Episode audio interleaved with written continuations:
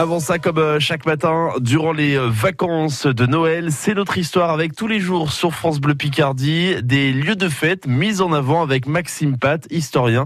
Il est aux côtés de Chloé Bidet et on prend la direction de l'Aisne aujourd'hui. Bonjour Maxime. Bonjour Chloé. En quoi le théâtre Jean Villard de Saint-Quentin dans l'Aisne est-il un lieu de fête et de célébration? Il est un lieu de fête euh, au théâtre, à l'architecture, à la beauté, à l'histoire, à l'art en général. Avant de vous parler du théâtre spécifiquement, je voudrais quand même dire un mot sur son emplacement géographique. Oui. Ce théâtre est en effet situé dans le cœur de la ville saint-quentinoise, sur sa célèbre place centrale. Cette place est aussi à elle seule un lieu de fête extraordinaire. Elle accueille en ce moment même d'ailleurs les festivités des fêtes de fin d'année avec de somptueuses décorations de Noël. Et puis cette place est aussi l'émulation municipale de la ville avec le magnifique hôtel de ville qui y trône et non loin ce sont les célébrations religieuses par excellence avec la présence de la basilique gothique du 12e, 13e siècle. Donc vous voyez un rassemblement impressionnant de bâtiments hautement symboliques. Et alors, pour en revenir à notre théâtre saint-quentinois, quelles en sont ses origines? Alors il y a deux dates à retenir. La première, c'est 1773,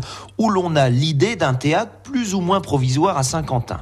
En effet, la compagnie militaire de la ville remporte une compétition à Chalon-sur-Marne, à charge pour elle d'accueillir les euh, 50 compagnies à l'automne suivant à Saint-Quentin. C'est un peu, vous savez, le principe de l'Eurovision avant l'heure. Euh, celui qui gagne organise l'année suivante. On décide donc de construire une salle de spectacle pour les festivités qui accompagneront ce tournoi militaire. Et puis, la deuxième date, c'est 1842, année durant lequel le théâtre actuel est construit. C'est l'architecte Émile Guy qui est chargé des travaux. Il est très connu à l'époque pour avoir réalisé celui de Caen. Si vous voyez les deux théâtres, on peut constater aisément qu'ils ont le même père. La magnifique façade d'inspiration néoclassique est ensuite ornée dans la foulée par le sculpteur Matagrin. Et vous m'arrêtez si je me trompe, Maxime, mais ce théâtre, il est aussi remarquable pour son plafond. Oui, je vois Chloé que vous maîtrisez particulièrement bien les lieux. C'est en effet l'un des chefs-d'œuvre de ce spectacle cinquanti- de ce théâtre cinquantinois. C'est en 1921 que le plafond euh, de la salle est superbement décoré par le peintre Eugène Prévost.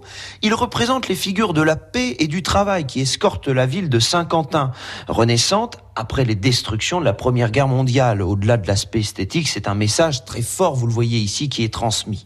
Et sachez enfin, pour terminer, que le théâtre municipal de Saint-Quentin prend le nom de théâtre Jean Villard en 1991. À demain, Maxime. À demain, Chloé. Ah bah oui, c'est tout récent ça, le théâtre Jean Villard donc de Saint-Quentin mis à l'honneur. Demain nous irons à Friville-Escarbotin pour parler du Mignon Palace. C'est notre histoire à retrouver en podcast dès maintenant sur francebleu.fr et l'application France Bleu.